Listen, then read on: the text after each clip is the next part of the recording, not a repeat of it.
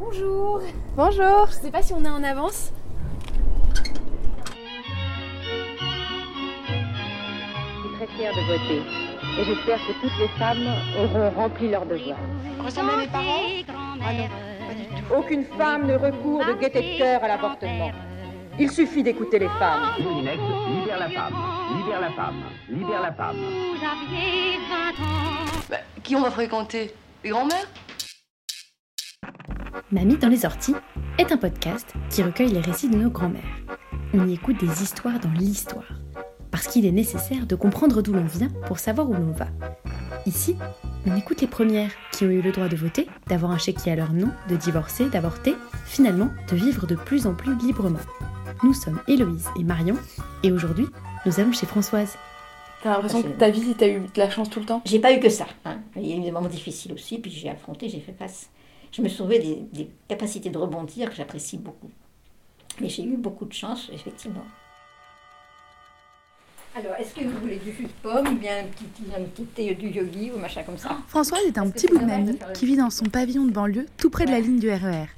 Elle nous a servi un thé et de la mangue séchée par un bel après-midi de printemps. Doit-elle son énergie au cours de Dowin qu'elle donne toutes les semaines? Ce qui est certain, c'est que sa vie de femme a été marquée par la chance. Merci. Enfin ça, c'est ce qu'elle dit. Est-ce que Françoise, tu peux nous parler un peu de toi? Ah oui, avec plaisir, j'ai déjà commencé. J'aime ça. Alors, je suis née à Paris pendant la guerre, pendant l'occupation, en 41. Alors, j'ai aucun souvenir de, de ma période d'occupation. Mes parents s'en sont occupés. Moi, j'ai vécu comme ça. Ils sont vraiment bien occupés de moi, je crois, tous les deux.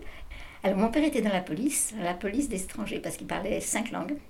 Et donc, il était un peu interprète de- pour différentes choses. D'accord.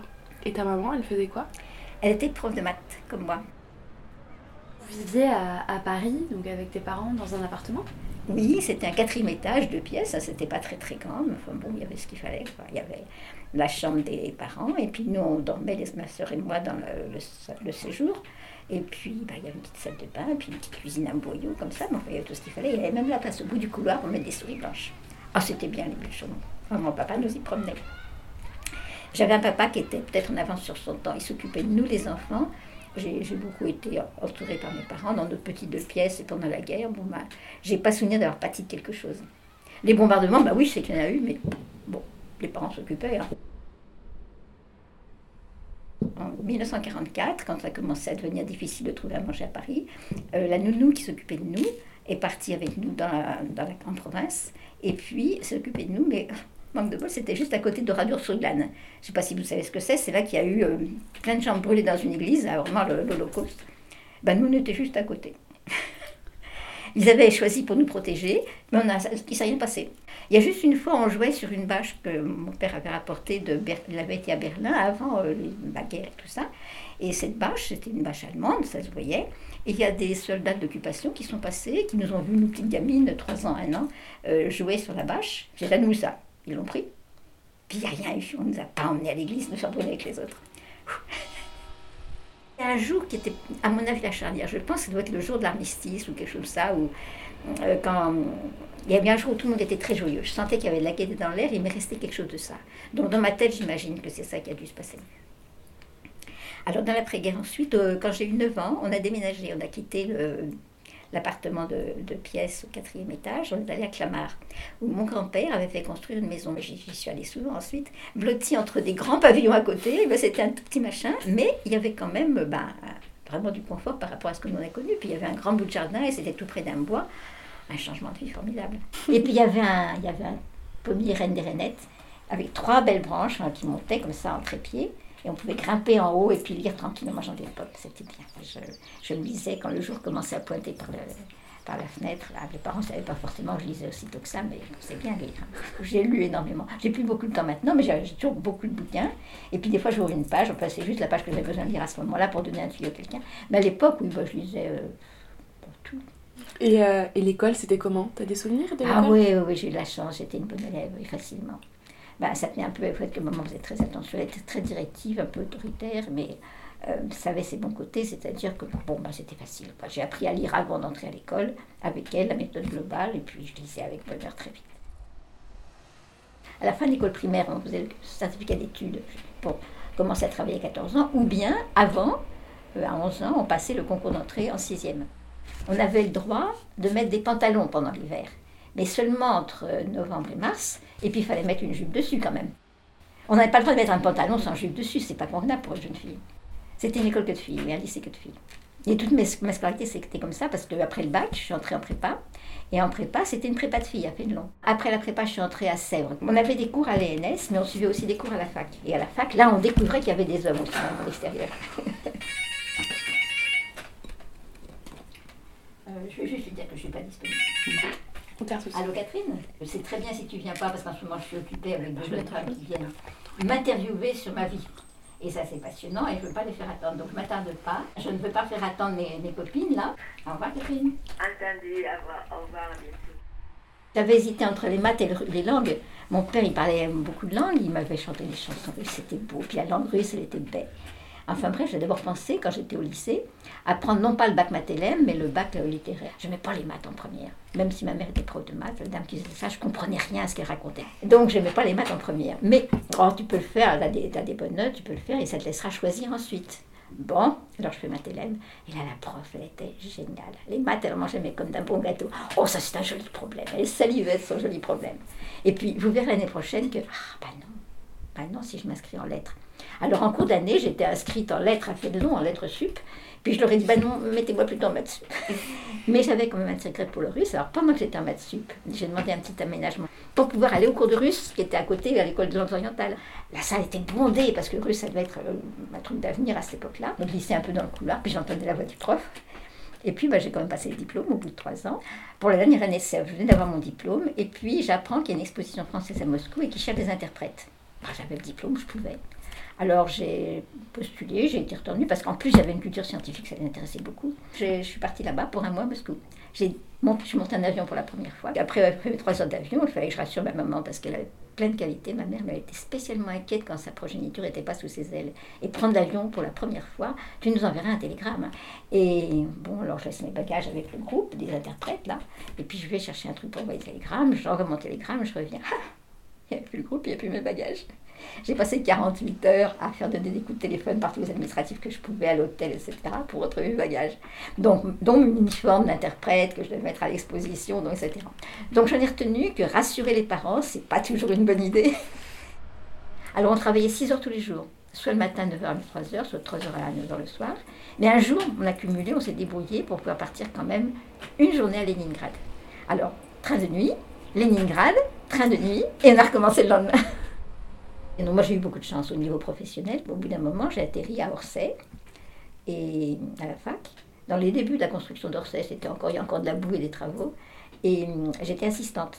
Et puis au bout d'un moment, on m'a demandé si je voulais bien passer maître assistante. Mais j'avais rien fait, aucune démarche, parce qu'ils avaient besoin de ma place d'assistante pour mettre quelqu'un qui ne pouvait pas être directement maître assistant, mais moi j'avais ce qu'il fallait.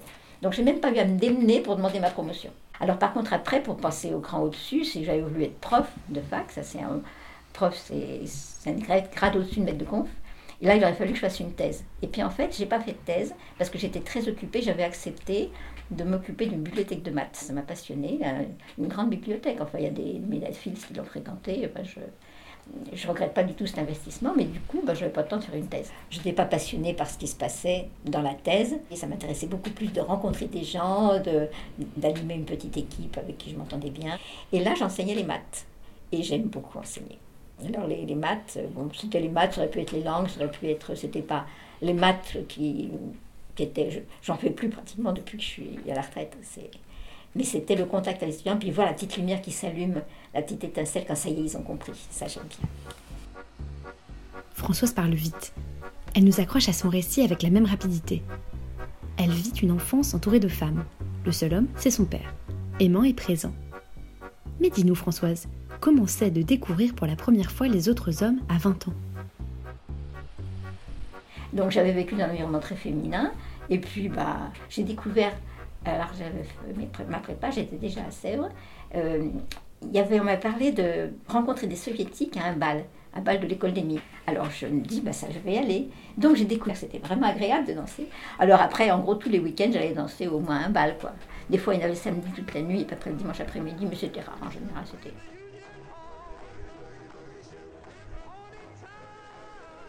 Et alors, euh, Sèvres, c'était boulevard Jourdan, et puis les balles, c'était souvent quartier latin. Mais je me revoyais, je rentrais aux 6 h du matin, là, au petit jour, euh, sur la rue de la Tombissoire, tout contente d'avoir dansé. Puis c'est pas le moment où on a envie de dormir, hein, quand on a bien tapé les pieds. Ben, un jour, une âge, je me rappelle même plus comment on s'est rencontrés. C'était un cavalier avec qui on a un peu sympathisé, un petit peu. Et puis, bon, ben, il serait bien allé un petit peu plus loin. Non, pour aller à mon époque, hein, on restait sérieuse, hein, parce que sinon, euh, ça se fait pas, pas rien avant le mariage et tout. Et bon, donc je suis restée très, très, très sage, et puis ça n'a pas été très loin. Mais ça m'avait commencé à me faire penser au prince charmant, quand- charmant quand même. C'est vrai que quand on a laissé de filles, on y pense moins, hein, c'est pas... Vous en discutiez pas entre copines? Des garçons? Non, pas tellement.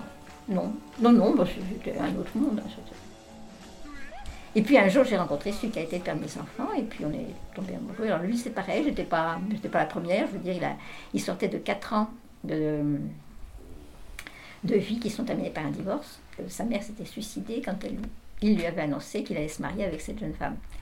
Eh ben, c'est pas un démarrage facile dans un couple, hein, le couple n'a pas tenu. Enfin, ça, ça a vraiment compliqué beaucoup leur vie, et puis ça n'a pas facilité euh, la nôtre de couple. Et comment tu l'avais rencontré du coup? Alors c'était au bal. C'était au bal de l'école vétérinaire où, et- où le frère d'une de mes copines était étudiant. Et puis là, il y avait Yves, Yves, le père de mes enfants, et qui était venu, mais était accompagné d'une Françoise déjà. Et puis après, bah, j'ai appris qu'il avait regretté que, d'être avec une autre Françoise. Bref, la semaine d'après, ou quelque pas longtemps après en tout cas, il y avait un bal, un normal sup. Et puis on a dansé. on s'était connus connu la semaine d'avant, enfin connus comme ça, simplement en étant quatre autour d'une table avec les. Ah, puis c'était bien, il valsait bien. Il aimait danser, moi aussi. Bref, le lendemain, on est allé ensemble avec des copains à Fontainebleau, sur les rochers, parce que c'était aussi une, autre des activités qu'on partageait. Et voilà, et puis après, on s'est revus assez souvent. Les deux balles où on a fait connaissance, ça devait être en mars, et puis ça, ça devait être en juin. Et puis, euh, 63. Puis après, je passais la grecque, j'étais bien occupée. Mais il y avait des hauts et des bas, parce que lui était quand même meurtri par le suicide de sa mère et tout ça, et il faisait. Et puis, bon, moi j'y croyais, hein, comme en 14, il m'avait regardé avec des yeux tendres, et puis on allait, ça allait tout bien marcher, euh, on allait réparer ce qu'il avait vécu de traumatisant, et puis, puis en même temps, je passais la grecque. et alors, euh, ma copine Claude, qui avait été là au début, on s'est rencontrés, disait pourvu que ça dure jusqu'au 17. C'était une loi de mon oral, je crois. Je répète ça comme fait de mémoire, mais bah, c'était quand même préoccupant de savoir que lui, il avait des doutes, qu'il ne savait pas s'il allait s'engager et tout. Puis moi, bah, j'étais bien accrochée quand même. voilà, puis finalement, bah, en février 64, on s'est mariés.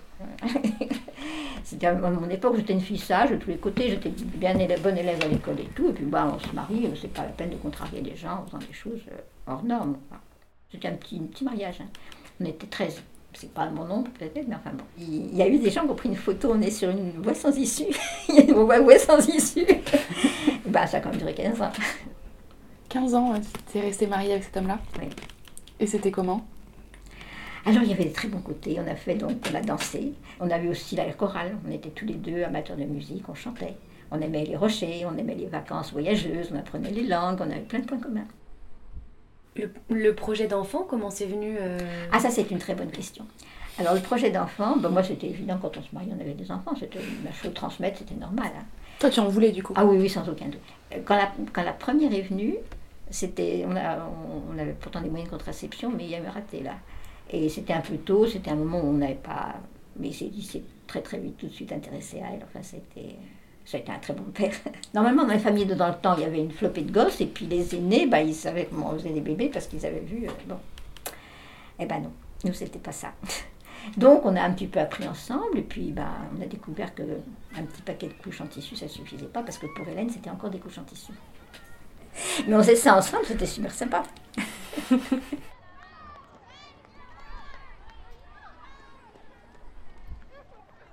Je me découvre enceinte, on venait de décider de se séparer. C'est-à-dire j'étais enceinte de deux mois quand on s'en est rendu compte. Et qu'est-ce qui s'est passé du coup? Alors qu'est-ce qui s'est passé? Ben lui, il se sentait pas père de cet enfant, on venait de décider de se séparer. Moi, je me disais, bon, quand il a mangé pour trois, il a mangé pour quatre, mais c'est vrai que ça n'aurait pas été facile. Puis surtout, ce qui m'a arrêté, c'est que je voulais pas d'un gosse, go- euh, trois gosses qui auraient eu un père et puis un gosse à côté qu'on n'aurait pas eu. Ça me paraissait malsain. Et je voulais pas non plus peser sur un papa involontaire. Alors, l'IVG en 74, c'était pas encore au point en France. Je suis allée en Angleterre. En France, ben non, le médecin euh, m'a bien confirmé que j'étais enceinte, mais il ne pouvait pas faire quelque chose. Ben, la loi était en pour parler. Donc, on en parlait déjà beaucoup en 74, mais c'était pas encore fait. Bon, puis pas grave, j'avais la chance de pouvoir payer mon billet pour l'Angleterre, j'avais la chance de parler anglais, j'avais la chance, j'avais plein de chance encore. J'ai eu la chance par rapport à beaucoup de femmes que je connais ont averti pour qui ça a été un traumatisme. Ça n'a pas été un traumatisme parce que j'étais claire dans ma décision, que je prenais vraiment dans l'intérêt du bébé. Et euh, du coup, tu es quand même allée seule Tu t'es pas sentie seule Oh non parce que c'était- c'était clair. Bon, déjà, j'étais seule, j'avais fait le geste de quitter mon mari. Donc ça, c'était ça, par contre, c'était difficile. Là, j'avais des scrupules. Parce qu'un mari qui a déjà été quitté une fois, le quitter une deuxième, je ne l'ai fait que parce qu'il y avait les enfants. Je pense qu'il vaut mieux pour des enfants de vivre avec une mère qui est seule, mais et puis un père qui s'intéresse à eux, parce qu'il continue à s'intéresser à eux, séparés et coopérant bien, que de les voir vivre ensemble et puis mal vivre. Alors nos enfants, quand on leur a annoncé qu'on allait se séparer, ils ont vraiment eu peur d'être différents des autres. Puis ils se sont rendus compte, mais dès les premiers jours, quand ils ont commencé à en parler, bah, qu'il y avait plein de gosses qui disaient Ah ben, tu dors chez ton père ou ta mère ce soir? Ils se sont rendus compte qu'ils n'étaient pas tout seuls, mais c'est vrai que c'était beaucoup moins répandu que maintenant. On avait laissé les enfants libres de leur choix. On voulait pas, on, était embêtés de leur imposer ce truc-là. Et on voulait qu'ils en bâtissent le moins possible. Donc on leur dit bah, Vous allez chez papa ou chez maman comme vous avez envie. Alors il y avait des pyjamas dans les deux maisons. Il y avait qu'un dictionnaire grec qu'on n'avait pas en double, mais tout le reste, on l'avait en double. Et puis, bah, on avait toujours au moins des pattes s'ils débarquaient sans qu'on les ait prévus. Enfin, ils avaient leurs habitudes quand même. Donc, euh, ça voulait dire qu'on n'avait pas vraiment des temps où on était juste pour nous. L'aînée, elle allait euh, jusqu'à mercredi chez moi, je crois, ou le contraire, et de mercredi à samedi euh, chez son papa, ou le contraire. Bon, la deuxième, elle avait dit, bah non, moi je ne peux pas me partager, c'est trop compliqué, elle reste chez papa. Et puis quand papa est allé à Poitiers, elle est venue chez moi, parce qu'elle ne voulait pas quitter son environnement. Elle a plein de temps, tout ça. Et puis le troisième, lui, c'était le week-end chez papa et la semaine chez maman. Voilà, c'était de rentrer de l'école, décider, je vais chez l'un ou je vais chez l'autre. Françoise divorce à l'époque où peu de couples le font. Elle part faire une IVG à Londres parce qu'en France la loi n'est pas passée. Et elle invente la garde partagée pour que ses enfants pâtissent le moins possible de ses choix. Françoise, c'est une sacrée femme. J'ai vécu bah, d'abord soulagée de sortir d'une cage où c'était compliqué. Et puis un jour, j'ai acheté un camping-car pour partir en vacances. C'était pas le maxi camping-car, mais c'était un truc où on pouvait mettre euh, jusqu'à 7 ou 8 personnes, je sais plus, en tout, plus les bagages. Alors pour partir en vacances avec les enfants, les trois enfants plus les copains-copines, ça tenait, un de 6 en gros, s'ils amenaient chacun un copain-copine, plus les bagages. Allez, vous mettez les bagages, on y va. Et puis en cherchant mon camping, on a acheté mon combi dans la centrale des particuliers. Ah, ils vendent aussi des mariages. Ah bah tiens. Alors là, j'ai répondu à un certain nombre d'annonces. C'était passionnant. J'ai rencontré les gens. Et en fait, j'ai pas trouvé quelqu'un avec qui ça soit mieux que de vivre ce que je vivais moi. Mais j'ai quand même réussi à passer des annonces. euh, bah, les enfants, ils se couchaient aussi un moment, quoi, puis ils avaient leurs occupations. Et puis, puis j'ai rencontré des gens intéressants. euh, alors j'avais un problème parce que des fois, ils me trouvaient intéressante et puis moi, je me sentais pas prête du tout aller avec eux pour des raisons variées. D'abord parce que j'étais pas très disponible en fait, j'avais pas vraiment de temps, mais aussi parce que, bah non. Alors j'avais beaucoup cherché comment le faire sans les blesser et puis sans me dévaloriser parce que c'est aussi un moyen de dire, vous savez, je suis pas celle qui vous convient, je suis nulle, nanana, c'est pas bon pour le moral ça. Donc j'avais trouvé, nous n'avons pas le même rythme. Puis ça, vous voyez mon rythme, hein bon, on peut comprendre. C'était dévalorisant pour personne. Bon, je suis comme ça, j'étais pas tant que ça à l'époque quand même, mais, mais j'avais, nous n'avons pas le même rythme. bye bye. Et ça te manquait pas, ça, de vivre avec quelqu'un? J'y ai pensé bah, quand j'ai passé ces petites annonces ou répondu à ces petites annonces, parce que j'ai répondu d'abord, puis après j'en ai passé? Mais, mais j'ai pas trouvé quelqu'un avec qui je sente que la chose serait préférable à la vie que j'avais, avec la liberté que j'avais aussi. Et puis là, bon, bah, ça fait quand même depuis 79, ça fait quelques petites années hein, que je suis habituée. Je crois que maintenant j'aurais du mal à, à dépendre. Enfin, pour l'instant, je fais plein de choses complètement dingues. Euh, et je, si je devais euh, d'abord veiller à être assez souvent avec mon compagnon, ben, ça serait pas forcément aussi facile d'y loger tout ce que moi j'ai envie de mettre, parce que c'est plein, plein, plein, ça déborde déjà comme ça. Et puis ensuite, j'aurais pas envie qu'on me dise, faut pas que tu fasses ci, faut pas que tu fasses ça. Et bon, il y en a qui sont protecteurs, hein, surtout avec ce qui m'est arrivé, j'ai... Ah oui, bon, je raconte ça un petit peu quand même, ça, c'était pas une chance. Euh, je suis devenue électrosensible. C'est pas un cadeau. Parce qu'il y a des moments, on peut, simplement parce qu'on était un petit peu trop près d'une Wi-Fi, d'un téléphone portable, perdre l'équilibre. Tout d'un coup, chute brutale. Il y a une des chutes qui a été plus réussie que les autres, qui a été définitive. C'était celle que je me suis faite le jour de mes 70 ans, en avril 2011, juste devant le train. J'étais à 3 mètres du train. Alors maintenant, mon genou, il ne veut pas plier plus qu'à 90 degrés. Tu fais que dire que, que tu as eu de la chance Oui. C'est ce, que, c'est ce dont tu as l'impression C'est ça que je voulais souligner là, oui. Tu as l'impression que ta vie, tu as eu de la chance tout le temps J'ai pas eu que ça. hein. Il y a eu des moments difficiles aussi, puis j'ai affronté, j'ai fait face. Je me trouvais des, capacités de rebondir que j'apprécie beaucoup. Mais j'ai eu beaucoup de chance, effectivement. J'ai eu des parents qui m'ont aimé, même si c'était pendant la guerre, bah, ils se sont débrouillés pour que j'en baptise pas. Des parents qui m'ont donné beaucoup de choses, parce que euh, ce qui me passionne en ce moment, le do-in par exemple, l'automassage des poings, bah, c'était un peu euh, la combinaison de ce que ma mère faisait avec ses séances d'acupuncture, et puis elle nous a soignés comme ça quand on était petite, et puis mon père avec le yoga, c'était la combinaison des deux. Et puis les langues et les maths, j'ai aussi la chance de recevoir tout ça dans mon berceau. euh, j'ai eu beaucoup de chance. Puis j'ai rencontré ben, quelqu'un avec qui j'ai pas finalement choisi de finir ma vie, mais ça s'est passé vraiment le mieux qu'on pouvait. On a gardé une estime réciproque. Je suis allée à ses obsèques. Il n'y a pas que de la chance, mais il y a quand même la capacité de rebondir, et ça, j'ai toujours l'impression que comme les chats, j'allais retomber sur mes pattes. Notre mère qui a, eu ses, ses côtés pas toujours faciles, et à un moment, juste avant la fin, quelques jours avant, je crois, elle dit On a eu une belle fille. J'ai aimé cette conclusion. T'as l'impression d'avoir eu une belle vie? Moi aussi, oui. Et c'est vrai que ma mort, bon, je suis pas pressée. Oui, il y a plein de choses qui me passionnent. hein. Moi, je suis vraiment contente d'être avec vous. Puis il y a d'autres choses dans ma vie qui me passionnent. Mais si ça arrive demain, ben, je considère que j'ai bien rempli mon, mon ticket. Rentabiliser mon ticket d'entrée. Quand j'allais au bal, ben, il y a des fois où, bah, à la fin de la nuit, j'étais contente d'aller me coucher quand même. hein. Et là, je me dis ça comme ça. J'ai bien. Bon, ben, je suis pas pressée d'aller me coucher, mais si ça vient, ben, ça sera bien aussi.